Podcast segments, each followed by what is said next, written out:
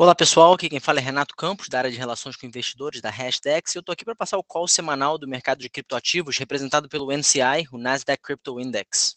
O Nasdaq Crypto Index fechou domingo, dia 23 de outubro, 2,1% acima da semana anterior, e a performance neutra teve impacto aí do Ether, que subiu 3,6%, enquanto o Bitcoin subiu 1,6%.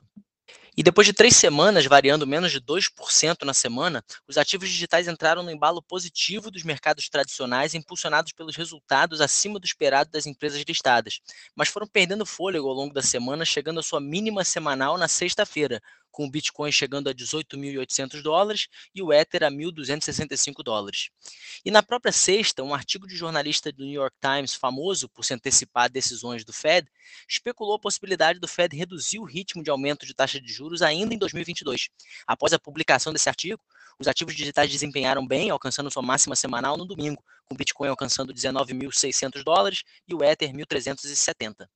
E falando dos eventos que podem ter influência no mercado cripto essa semana, mesmo com a correlação com mercados tradicionais caindo, vamos ficar de olho aí nos resultados das Big Techs, Google e Meta soltam resultados do terceiro trimestre na quarta-feira, Apple e Amazon na quinta-feira, e esses resultados podem sim ter algum efeito aí sobre o mercado de cripto. E quanto ao calendário macro, na sexta-feira a gente vai ter a divulgação do PCE, o consumo pessoal nos Estados Unidos, um indicador importante para a inflação e que o Fed presta muita atenção. Falando aí agora das notícias interessantes do mercado cripto, a Fidelity Digital Assets, o braço de cripto aí da, do grande fundo de investimentos Fidelity, começará a oferecer aos seus clientes institucionais a capacidade de realizar transações com Ether no final do mês de outubro.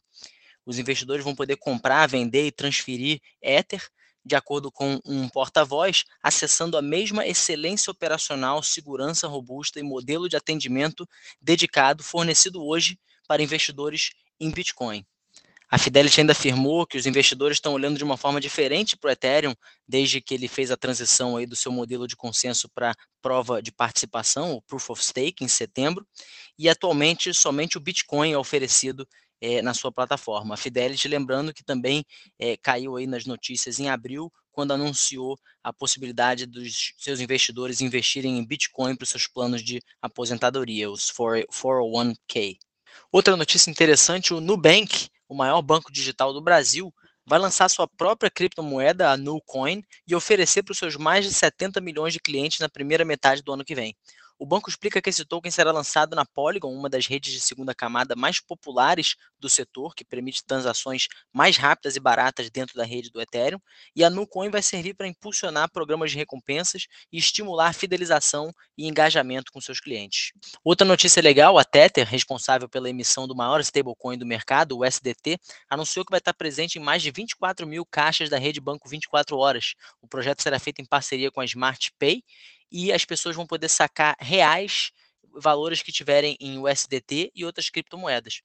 Segundo o diretor de tecnologia, Paulo Arduino, adicionar Tether aos bancos 24 horas vai dar uma oportunidade para mais pessoas adentrarem o sistema financeiro e vai trazer grandes mudanças não só para a indústria de pagamentos, mas para todo o ecossistema financeiro do Brasil. E essa notícia de caixas eletrônicos veio também na mesma semana em que a Espanha acabou ultrapassando El Salvador e se tornando o terceiro maior país com mais caixas eletrônicos de cripto e Bitcoin do mundo, ficando atrás somente dos Estados Unidos e do Canadá, com 215 máquinas eletrônicas de cripto no seu país. E um follow-up da notícia de semana passada, quando a gente mencionou que a Mastercard firmou uma parceria com a Paxos para ajudar a trazer investimentos em cripto para os bancos tradicionais, e essa semana a Mastercard divulgou que esse serviço vai chegar ao Brasil, e ele foi um, um dos países escolhidos pela Mastercard para lançar esse programa, já em 2023.